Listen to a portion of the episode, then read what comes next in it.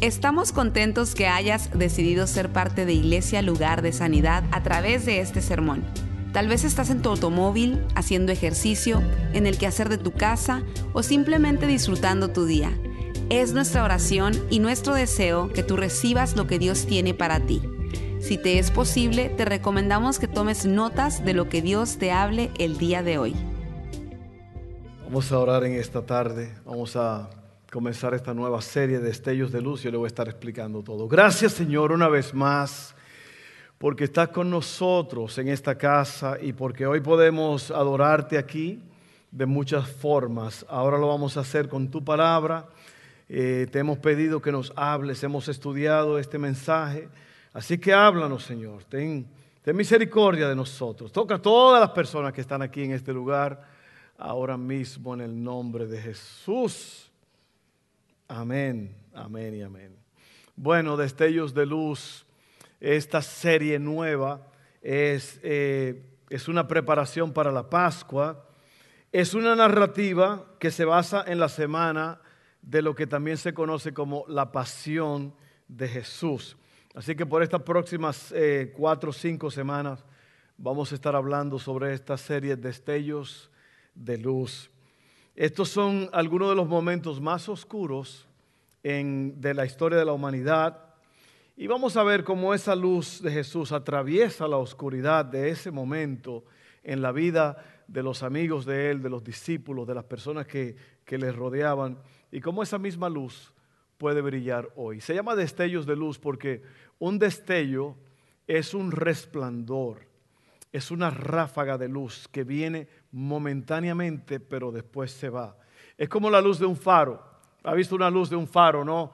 Eh, en el mar, que esa luz da vueltas y vuelve otra vez y brilla, y, pero se va y vuelve. Eso es un destello. Entonces, un destello de luz es una, es, una, es una apertura, un momento donde la luz brilla y esa luz que brilla nos ayuda en cualquier situación que necesitemos, que estemos pasando. Ahora, déjeme explicarle esto. Yo siempre he creído, y lo he dicho, porque lo he vivido en mi propia vida, y se lo puedo decir a ustedes, eh, yo siempre he creído que hay una solución espiritual para cada problema. Eso es una gran victoria, eso es una gran promesa. Hay una solución espiritual para cada problema. A lo mejor en el momento tú no lo veas, a lo mejor en los próximos días no lo vas a ver, pero si nosotros somos pacientes, Dios va a revelar esa solución. Dios nos va a ayudar. Amén. Mi esposa habló de eso en un momento, que Dios puede hacerlo. No importa lo que estés pasando, Dios puede eh, ayudarte en todo lo que tú necesites. Esta tarde eh, eh, quiero decirte que si la fe es la llave, si la fe es la llave para recibir de Dios, la duda es lo opuesto. La duda es lo opuesto. La duda es un obstáculo que ahoga las posibilidades. Es importante notar que, que, hay veces que uno duda de alguien, a veces uno duda de una persona, ¿verdad? Uno ve algo raro y uno dice, mm, no sé.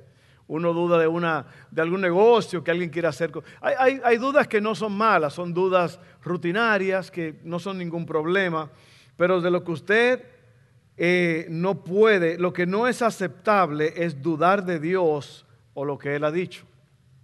No, no puede. Usted no puede dudar de Dios o dudar de lo que Él ha dicho.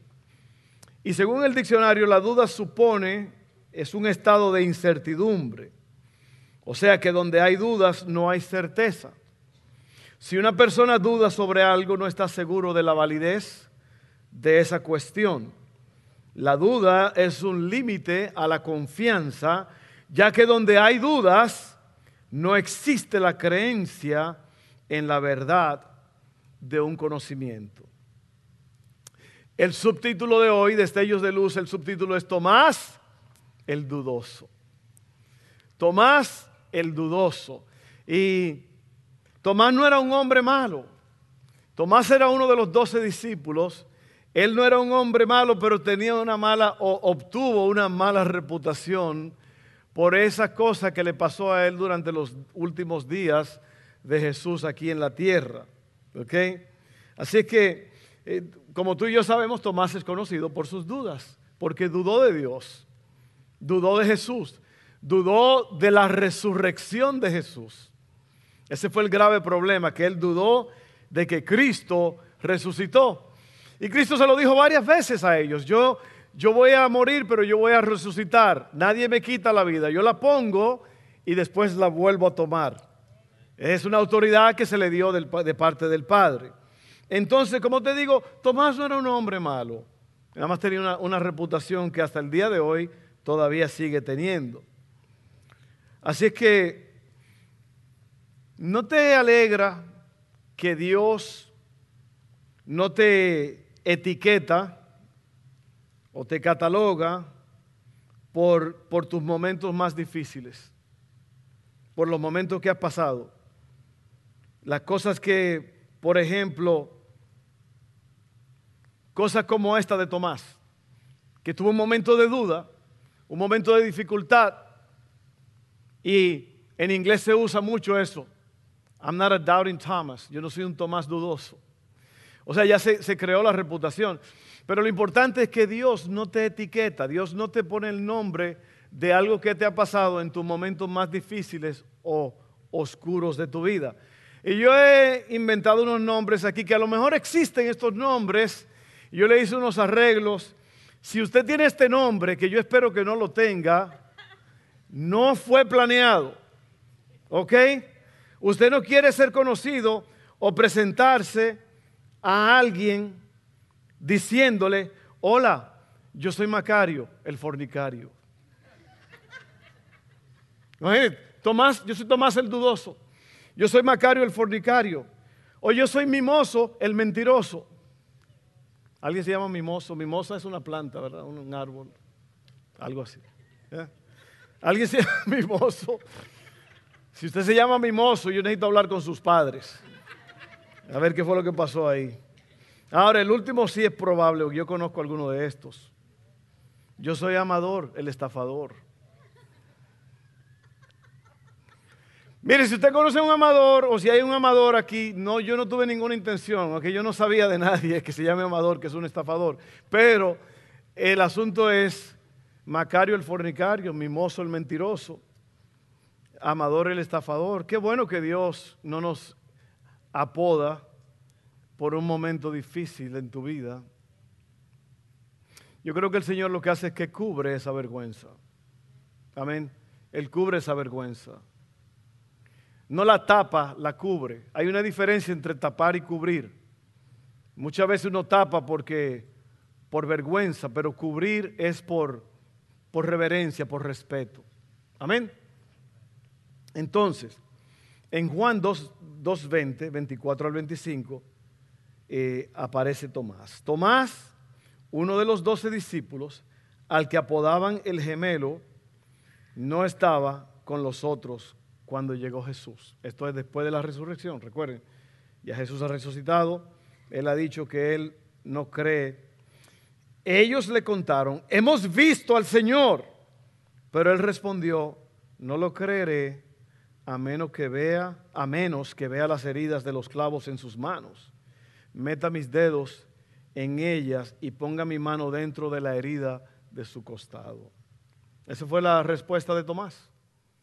El resto de los discípulos estaban ahí, pero él no estaba cuando Jesús había aparecido, así que él no, no tuvo esa oportunidad.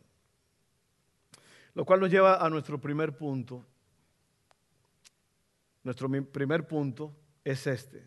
Todos tenemos dudas. Todos tenemos dudas. Yo he tenido dudas muchas veces. Nadie está exento de dudas. Tomás era un pescador a cargo de la, de, la empresa familiar. Eh, él tiene un encuentro con Jesús y lo deja todo para seguir a Jesús. Oiga bien, deja su familia, su hogar, sus negocios, sus amigos, experimenta grandes milagros con Cristo. Usted sabe todos los milagros que Jesús hizo, todos esos milagros. Tomás estaba allí, Tomás lo vio, Tomás lo experimentó, Tomás fue parte de eso. Tomás fue un testigo ocular de lo que Cristo hizo. No solamente oyó, pero también vio todo, participó de todos estos milagros. Pero ahora Tomás está en un, en un problema en su vida, en un momento oscuro. en el cual necesita un destello de luz. Su mundo se vino abajo cuando Jesús murió. Luego viene el informe de que Jesús resucitó. Esto parece ser un sube y baja emocional.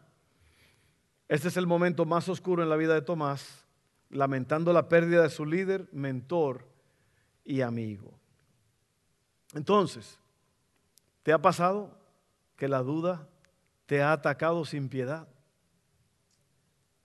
La duda es muy problemática, porque la duda, la duda te, te causa muchos problemas.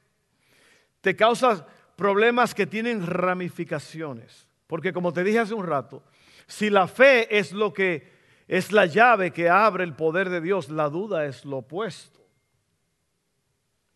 Y la duda viene y te ataca con piedad y la duda te deja en muy malas condiciones. Entonces yo quiero que hablemos un poco sobre esto. En este primer punto, eh, yo tengo tres, tres pequeños puntos dentro del punto número uno.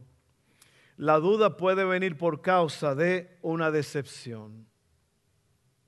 ¿Cuántos de ustedes han sido decepcionados? Yo creo que todos hemos sido decepcionados por algo. O sea, estamos viendo de dónde viene, cuál es la raíz de la duda. Una decepción. Un ser querido que no se sanó. Un ser querido que murió cuando tú estabas orando y hasta alguien te dijo que Dios iba a levantar a esa persona. Y eso puede crear un momento de duda porque tú estabas esperando, tú tenías tu confianza en Dios de que la persona se iba a levantar, que se iba a sanar, que claramente Dios había oído tus oraciones, pero no sucedió. Eso puede ser la causa del comienzo de una duda. A lo mejor es que tú creciste en una situación eh, de abuso, pudo ser abuso físico, sexual o emocional, y eso causó un grave daño de duda en tu vida. ¿Dónde estaba Dios? ¿Dónde estaba Dios? Si, si yo era un niño, una niña inocente, ¿por qué Dios permitió que me pasara esto? ¿Te ha pasado? A todos nos ha pasado. Las preguntas, o perdón, ¿dónde estaba Dios? Es una pregunta que mucha gente se hace. Puede ser un matrimonio que, que no trabajó, que a lo mejor tú pensaste que se iba a resolver, parecía, había destellos de, que, que el matrimonio se iba a arreglar, pero no se arregló, terminó en divorcio. Y tú dices, ¿dónde estaba Dios? ¿Dónde estaba Dios? En la enfermedad. ¿Dónde estaba Dios cuando yo era un niño, una niña inocente y alguien hizo esto o aquello? Una decepción puede ser lo que abre la puerta a una duda. Luego viene otra cosa. La duda puede venir por causa de preguntas. Esto voy a, voy a expander un poco más porque se parece, una decepción es una cosa, pero preguntas que no han sido contestadas. Y sabe que hay muchas preguntas que la gente se hace y son preguntas buenas, pero hay preguntas en verdad que no tienen la respuesta en esta vida. Por ejemplo, una pregunta que mucha gente se hace, que usted lo ve a veces, y es un argumento de la gente atea, de la gente que no cree en Dios, de la gente que no quiere nada con Dios. Ellos dicen, ¿por qué si hay un Dios en el cielo? ¿Por qué, hay, por qué tres niños van a morir, tres millones de niños van a morir este año por causa de la, de la, mala nutrición, del hambre? Tres millones. Tres millones de niños van a morir este año por mala nutrición. Habiendo tanta comida. Usted sabe la comida que tiran aquí en los restaurantes cada noche. Usted sabe la comida que usted tira. ¿Cuántos de ustedes tiran sobras de comida? Todo el mundo. No, yo la guardo para el lonche, varón, para el otro día. Unos recalentados. Pero es una pregunta que mucha gente se hace, es una pregunta a veces que un poco como medianesia, porque ya la gente como que ya, esa es la pregunta que todos hacen. ¿Ok? Pero muchas veces es, una, es una pregunta original, es buena, es, tiene su valor, es válida. Entonces, ¿por qué? Otra vez, ¿por qué? Puede ser cualquier pregunta que tú te hagas. Oye, oye bien, las preguntas siempre parecen superar en número a las respuestas. Hay más preguntas que respuestas. Otra cosa que puede ser causa de que se creó una duda en ti, no solamente fue una decepción o preguntas que no han sido contestadas, puede ser un desacuerdo que hay en tu propia vida personal. Por ejemplo, un desacuerdo que tú no estás de acuerdo con las verdades absolutas de Dios o de la Biblia y de su amor en la Biblia o de la ira de Dios en la Biblia. Por ejemplo, tú puedes leer que Dios le dijo a, a Josué, cuando llegues a Jericó, acaba con todo lo que hay ahí. Todo, todo, todos los seres humanos, llévatelos a todos. Y hay personas que no están de acuerdo con eso. Ahora, yo le puedo decir una cosa y es que hay cosas en la Biblia que uno lee que a lo mejor uno no está de acuerdo con ellas, pero fue Dios lo hizo y Dios sabía que había una razón para eso. Recuerde que Dios es soberano. Él hace lo que Él quiere, como Él quiere, cuando Él quiere y donde Él quiere. Y usted en verdad no tiene eh, autoridad sobre Dios. Amén. Y yo voy a hablar un poco más sobre eso en un momento. El enemigo bueno, déjeme decirle, no estoy de acuerdo con las verdades absolutas de, la ira de Dios, de su amor, así que yo creo mi propia verdad. Una vez había un hombre que venía a esta iglesia hace muchos años. Y él era parte de la iglesia, él era parte de, de, los programas, era un muy buen amigo mío, hablábamos mucho y todo eso. Y él en el trabajo se topó con un hombre que en los breaks de, la comida y todo eso, en los recesos, este tipo era uno de esos tipos que hace, que hace esas preguntas necias para atacar al cristianismo. Y él le hacía todas estas preguntas. Ah, si Dios es real, ¿por qué pasa esto? Si Dios existe, ¿no le ha pasado a usted? ¿Usted no se ha topado con gente así? Ay, que si Dios. ¿Sabe lo que pasa con esa Ellos no están buscando, verdad, una respuesta. Ellos lo que quieren es que Dios en realidad no exista, porque es como el ladrón que no quiere que admitir que la policía existe. Siempre, casi siempre estas personas tienen un, tienen un problema de moralidad y ellos no quieren que Dios exista y por eso hacen esta pregunta para justificar sus acciones. No todos, pero la gran mayoría. Y este hombre un día me dijo, sí, yo estaba hablando en el trabajo con este hombre, mira, y él me ha hecho esto y me ha dicho, me ha hecho estas preguntas, y sabe qué, yo me puse a pensar en eso, y yo, y, ¿sabe lo que hizo? Dudó de Dios. Y cuando dudó de Dios, ¿qué pasó? Se le cayó el techo encima. Usted sabe las cosas que me han pasado a mí, que yo pude haber dudado de Dios o de echarle la culpa a Dios, pero yo no lo hice. ¿Por qué? Porque yo sé que el amor de Dios es mucho más grande que todas esas cosas. Y Dios al final del día me ama tanto que ha permitido que ciertas cosas pasen en mi vida porque Él sabe que en esas cosas yo iba a aprender mucho.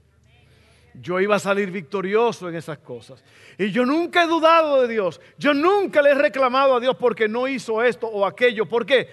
Por el temor de Dios. El temor a Dios es una, es una gran reverencia que uno, uno no toca eso. Y yo no estoy diciendo que tú no has pasado por eso. Yo no estoy diciendo que tú no tienes ningún derecho, porque somos humanos. Y a veces en un momento de eso, de Tomás, nosotros dudamos. Pero yo te voy a hacer una recomendación. Nunca dudes de Dios. Siempre, siempre deja que Dios se tome su tiempo para hacer lo que Él va a hacer porque Él es Dios y Él sabe exactamente lo que está haciendo. Él nunca se ha equivocado y Dios nunca ha fallado. Ahorita cantamos que Él nunca ha perdido una batalla. Amén.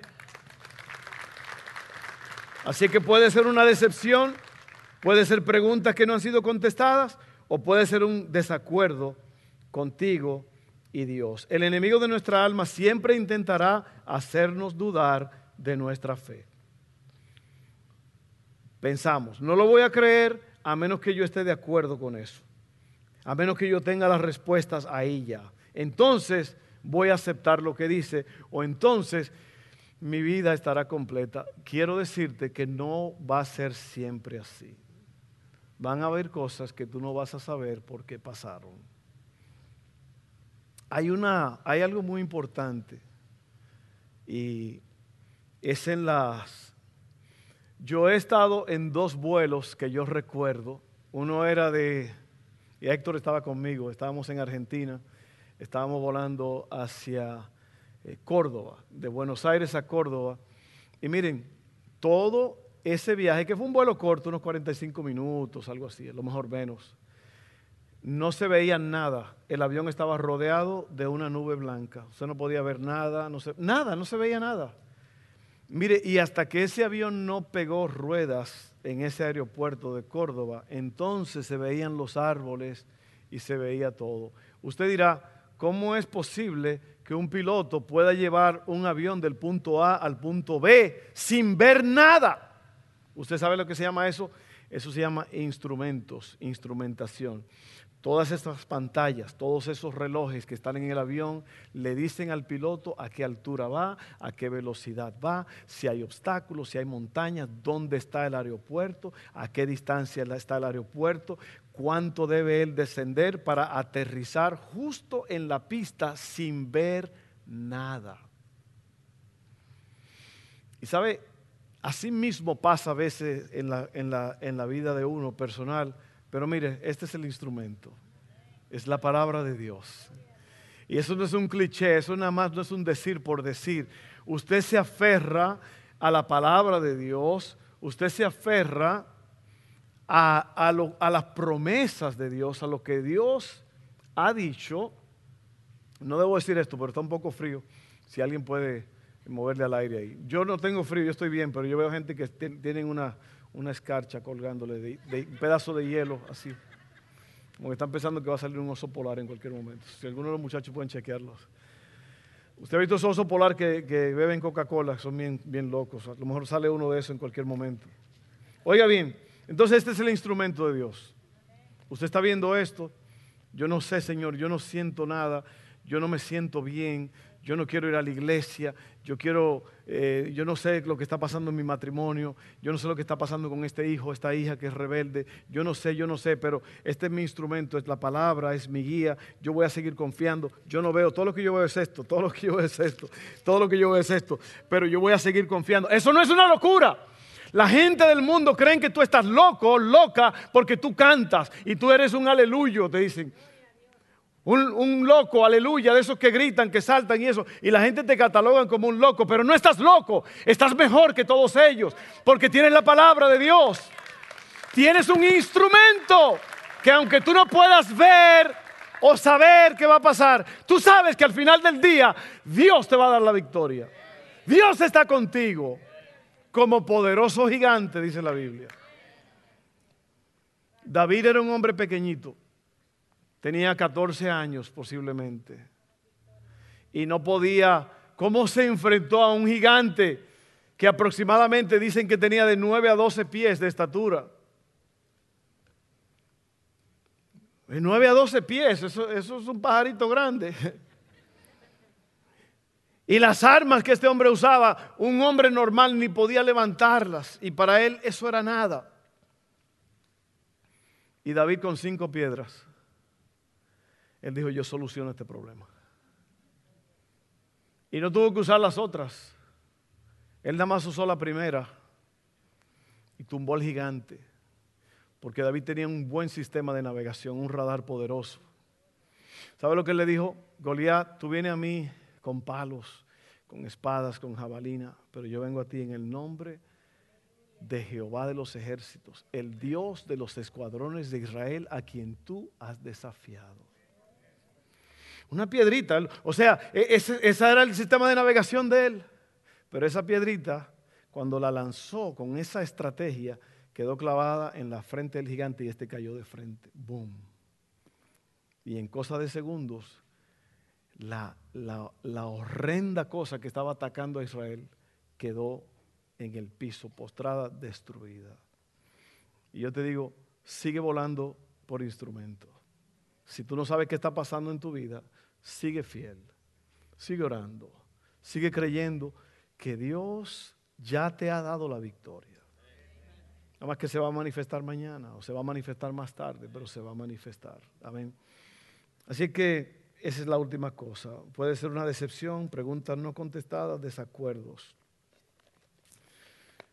Y una vez más, te puedo, yo te puedo decir que yo he pasado por muchas cosas. Yo he tenido 50 mil preguntas y Dios me ha ayudado. Amén. Miren, eh, número dos. Número uno fue, todos tenemos dudas. Número dos, no se desconecte aun cuando haya dudas. No se desconecte de qué? De la iglesia, de la casa, de la familia de Dios, de su grupo pequeño. No se desconecte. Miren, Juan 20, 26a. A quiere decir que es un versículo, está dividido en dos. Cuando usted nada más quiere ver la primera parte, es 26a, dice, ocho días después, los discípulos estaban juntos de nuevo y esa vez Tomás se encontraba con ellos. De Tomás, como te digo, él no era malo, él era, él era dudoso, pero él hizo algo que muchos cristianos hoy día hacen no hacen, perdón, es que Tomás se quedó en la iglesia. Hay muchos cristianos que con la pandemia brillaron por su ausencia, desaparecieron. Y usted ni los ve, ni lo, y si le hace una pregunta, ellos no saben qué contestarte. ¿Por qué? Porque en medio de sus dudas dejaron la iglesia. Y es algo que nunca debes hacer nunca debes hacer. ¿Por qué? Porque ahí estuvo, ahí fue donde estuvo la solución de Tomás. Tomás no abandonó el compañerismo de los hermanos en su duda.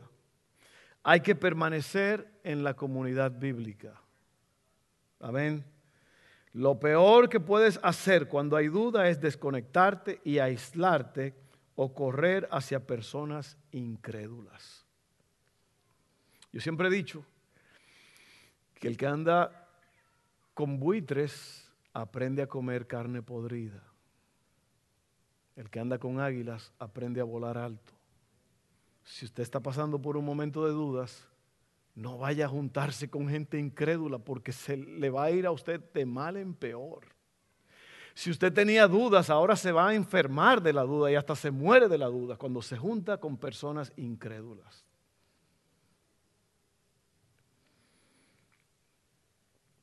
La duda hace que la gente se esconda. Mantente en un ambiente de fe mientras trabajas con tus dudas. La iglesia es el lugar en donde debes estar. La Oiga bien, aquí hay algo que usted, usted, yo le voy a entregar este mensaje al final, yo espero que usted lo, lo busque, lo lea, lo entienda. Las semillas de la duda nunca echarán raíces en un corazón arraigado en el suelo de la palabra de Dios. O sea, puede, puede, ser que haya dudas, pero no van a echar raíces. No te van a tumbar, no te van a matar esas dudas. Lo voy a leer otra vez.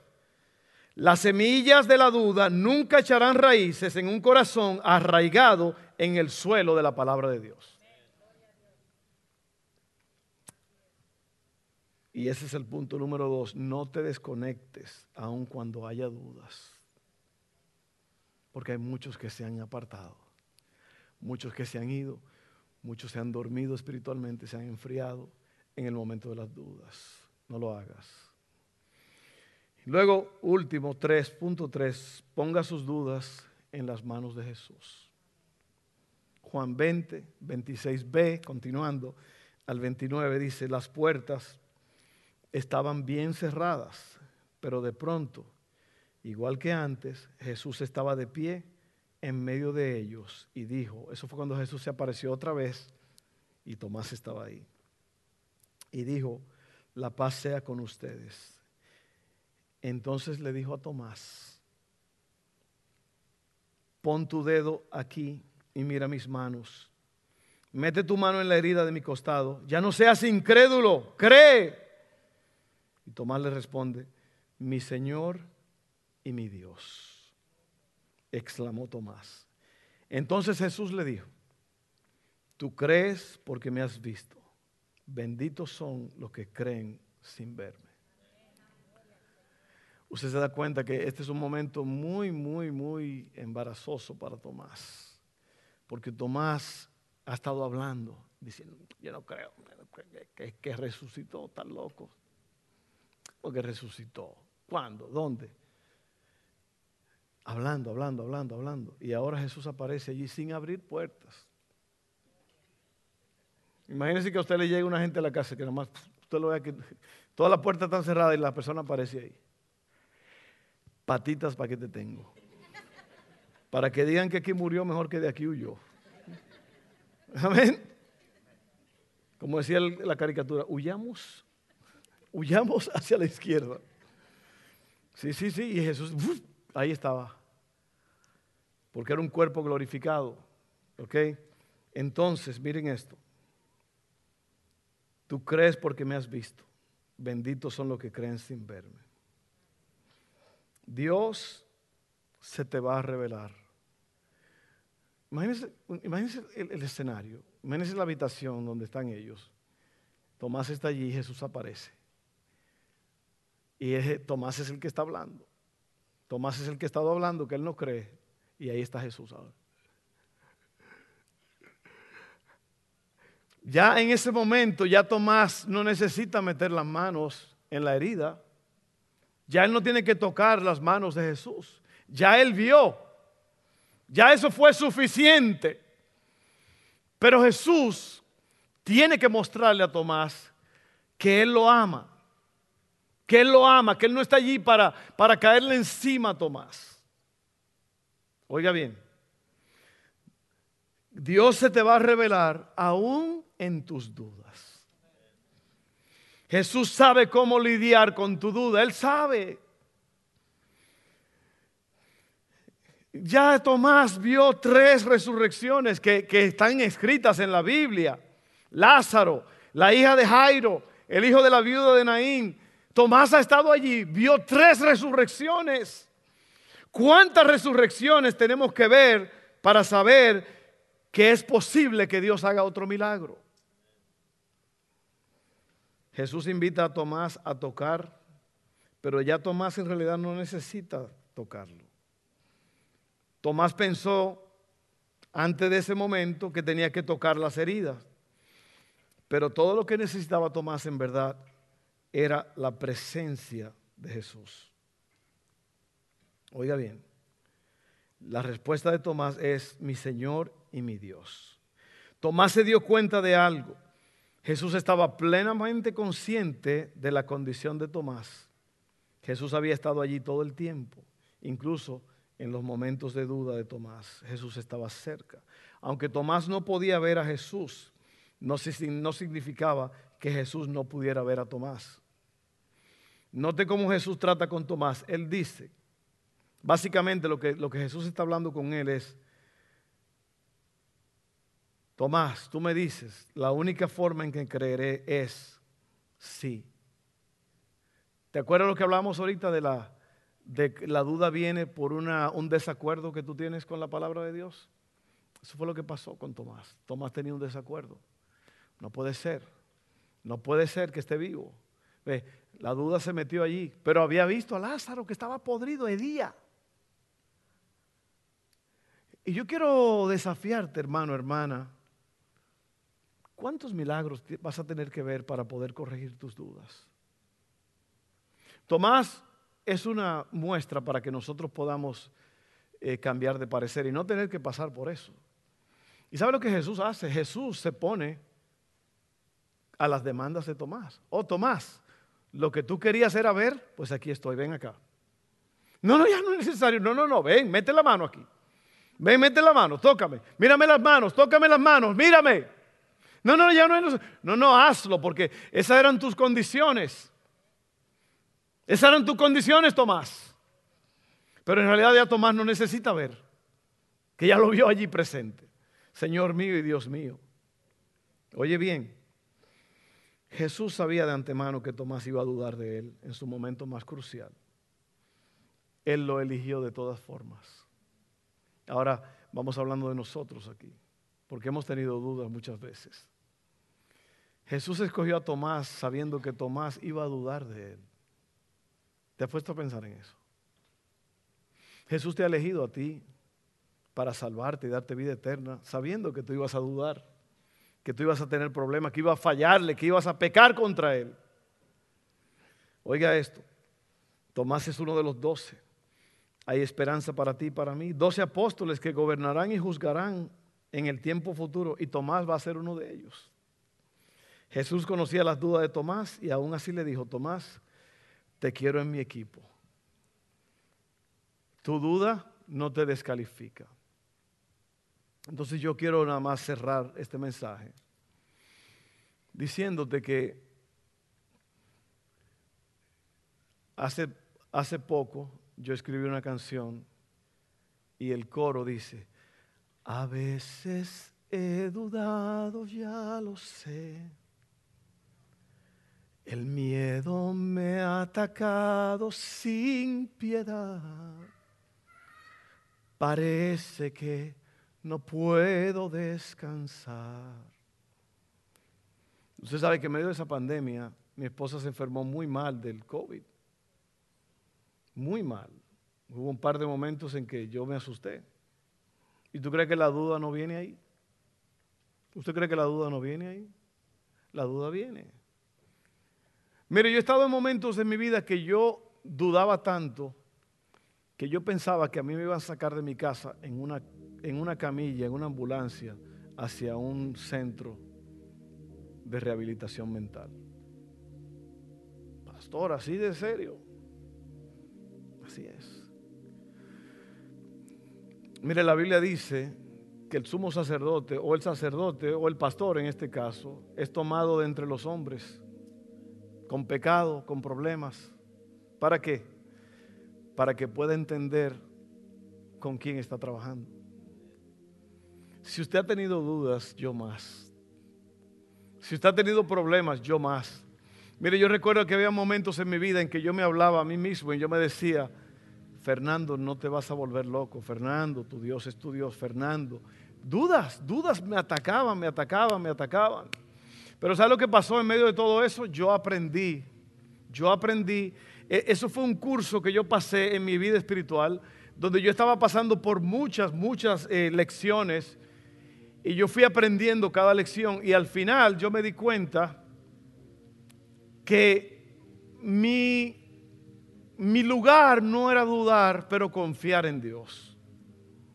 Y eso fue lo que me liberó hasta el día de hoy. Me liberó, me liberó, me liberó totalmente. ¿Y usted cree que la duda no me ha atacado otra vez? Que la duda no ha venido con todas las fuerzas, pero ya yo sé cómo lidiar con la duda. ¿Cómo? ¿Cómo yo puedo lidiar con la duda? Bueno, yo aprendí a navegar por instrumentos. Yo aprendí a decir, Señor, yo no sé lo que está pasando ni lo que va a pasar, pero tú sabes. Y si usted lee el libro de Apocalipsis, al final dice Apocalipsis que usted y yo triunfamos, que somos ganadores, que somos la iglesia, que somos la novia del Cordero y que vamos a estar en la ciudad celestial por toda la vida, por toda la eternidad. O sea que el libro me dice que yo soy más que vencedor el libro me dice que el Señor me dice a mí, no te dejaré ni te desampararé, como estuve con Moisés, así voy a estar contigo. Yo soy el que te fortalece. ¿Ve? Y usted aprende eso. Usted tiene que aprender eso. Usted no puede seguir cayendo en la duda, en la trampa de la duda, porque eso te mata, eso te aleja, eso te, te quita la vida, te roba el gozo. ¿Por qué usted cree que el salmista David pudo decir, en paz me acostaré y así mismo dormiré, porque tú Jehová me hace vivir confiado. ¿Por qué usted cree que David dijo eso? Porque él tenía miedo que a lo mejor no iba a poder dormir bien, que no se iba a acostar bien. ¿Por qué? Porque estaba rodeado de enemigos, de amenazas. Entonces él le hace una confesión con su boca, una preparación de antemano, que él dice, en paz me acostaré y así me dormiré, porque tú, Señor, me hace vivir confiado. Entonces usted tiene que aprender a lidiar con la duda. Usted tiene que aprender que Dios está en control de todo. Usted no se puede desmoronar ante las situaciones que vienen. Claro que sí, hemos pasado por cosas, pero te estoy enseñando algo nuevo. Jesús no le brincó a Tomás y lo, lo regañó, pero no le quitó la posición. Le dijo, Tomás, tú eres parte del equipo. Y una de las doce puertas del, reino tiene el nombre de Tomás, para que lo sepa.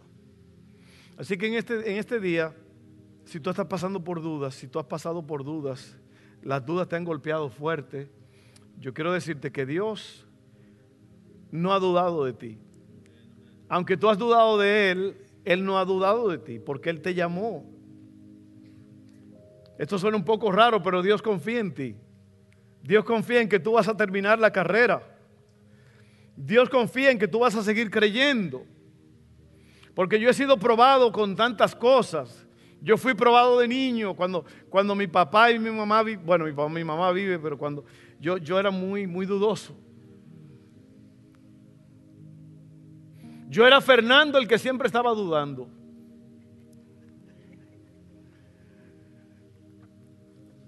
Pero mire, Dios me tenía apartado para grandes cosas. Y como si fuera poco, yo pensaba que las, las dudas iban a terminar ahí, pero me siguieron atacando después. Y llega un momento en que ya tú dices, no, pero ya yo no me voy a volver loco así, no.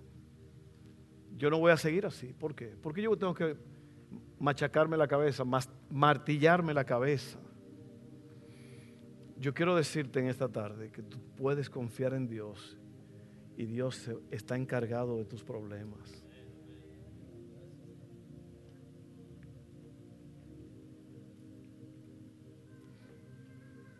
Hace poco yo, fui a ayudar a una persona que estaba en una necesidad. Y cuando yo encontré a la persona, ella me dijo, no te vayas por ese camino, por donde yo vine ahora, porque acaba de ocurrir un accidente hace rato ahí. Y había un carro encima de otro carro y había una mujer colgando de la ventana del, del conductor. Ahí estaba colgando así como muerta. Y yo acababa de pasar por ahí hacía minutos. Te digo esto porque mira, Dios, hay ángeles que te están cuidando. Hay ángeles que están mirando tu casa. Hay ángeles que saben cuando tú entras al carro, cuando tú sales. Hay ángeles que te están guardando todo el tiempo. Tú tienes que entender eso. Y Dios, mire, usar lo que hizo eh, Job. Job dijo algo muy importante. Dijo, Jehová dio, Jehová quitó. Bendito sea el nombre del Señor. Yo creo que al final del día lo que nosotros tenemos que hacer es aferrarnos a Dios, no perder a Dios, no perder a Dios, no pierdas tu relación con Jesús. Eso no se puede perder. Si tú pierdes eso, de seguro te vas a ir a pique. Lo que tienes que hacer es seguir, seguir confiando, seguir creyendo, pase lo que pase. Yo he estado con, eh, el año, eh, hace muchos años a mi esposa la, la diagnosticaron con una enfermedad que, es incurable. Ahí está ella, curada. La sanó Dios. El año antepasado a mi niña le, dijeron que tenía que tener un marcapaso para el corazón. Y yo estaba turbado, yo estaba muy preocupado. Y resulta que después Dios nos dio la victoria otra vez. Y yo puedo dejar, decirle con lujo de detalle cómo, cómo ocurrieron estos milagros, pero ahora mismo no hay tiempo. Pero yo quiero que tú sepas que Dios a mí ni a mi esposa nunca nos ha fallado. El diablo ha tratado de destruir nuestras vidas, nuestro matrimonio, la iglesia, todo. Y no ha podido. No ha podido. Cristo dijo, edificaré mi iglesia y las puertas del infierno no van a poder quedarse paradas. Amén. Y usted tiene que ser agresivo en su relación con Dios. Usted tiene que ser agresivo y decir, Dios va a estar conmigo. Dios está conmigo, estuvo conmigo, está conmigo y estará conmigo. Eso no es una, fe débil, eso es una realidad. Vamos a terminar aquí, vamos a orar. Vamos a orar. Padre, en este momento ayúdanos a vivir estas palabras. Ayúdanos, Señor, a vencer las dudas, a no desconectarnos cuando haya dudas. Y ponemos nuestras dudas en tus manos ahora mismo, Señor, en el nombre de Jesús. Si hay alguien aquí que no ha aceptado a Cristo como su Salvador, o en línea donde tú estás, nos estás viendo de cualquier país del mundo, o aquí local, yo quiero hacer una oración ahora. Y una oración muy simple, yo quiero que tú la hagas conmigo y todos ustedes que la hagan conmigo también. Eh, se llama la, oración del pecador penitente. Penitente es que, está queriendo el perdón de Dios. Está dispuesto a pagar el precio. Ore conmigo todos. La Biblia dice que si confesamos con la boca, o sea, la pregunta es, pastor, ¿qué debo hacer para yo ser salvo? Para yo no perderme e ir vivir con Cristo en esa ciudad celestial por toda la eternidad. ¿Qué tengo que hacer? Esta oración tienes que hacer. Hazla conmigo. Padre, confío en Jesús, en su sacrificio. Él murió por mí. Me dio vida eterna. Yo me arrepiento. Confieso con mi boca que Jesucristo es el Señor. Que murió, resucitó y ascendió al cielo. Yo creo eso. Perdóname por esa creencia, por esa fe, por esa confesión. Yo soy salvo. En el nombre de Jesús. Amén. Así que ahí está ya. No hay que ir muy lejos. Pastor, esa simple oración me salva. Bueno, sí, en verdad sí, técnicamente sí, porque Cristo pagó el precio porque Él tomó tu lugar. Él, él llevó la, corona de espinas. A Él le metieron los clavos, a Él le colgaron en la cruz. Él tomó tu lugar. Ahora lo que tú tienes que hacer es creer en, en que esa sangre es suficiente para salvarte. Porque no hay nada que tú puedas hacer para salvarte a ti mismo. Cristo lo hizo por ti. Así que tú hiciste esa confesión hoy conmigo, esa oración. Yo te felicito. Y quiero ver si, si tú lo hiciste, levanta tu mano. ¿Alguien hizo esa, esa oración conmigo? Amén. ¿Una persona? ¿Quién más? Allá. ¿Quién más? Wow. Dos. Van cuatro. ¿Quién más? ¿Quién más? Gloria a Dios. Seis personas. Miren, hay fiesta en el cielo cuando dice que los ángeles celebran cuando una persona viene a Cristo. Yo quiero decirle que ustedes, esos seis de ustedes, han sido causa de que los ángeles estén danzando de júbilo ahora mismo. Eso es una verdad, eso no es un decir.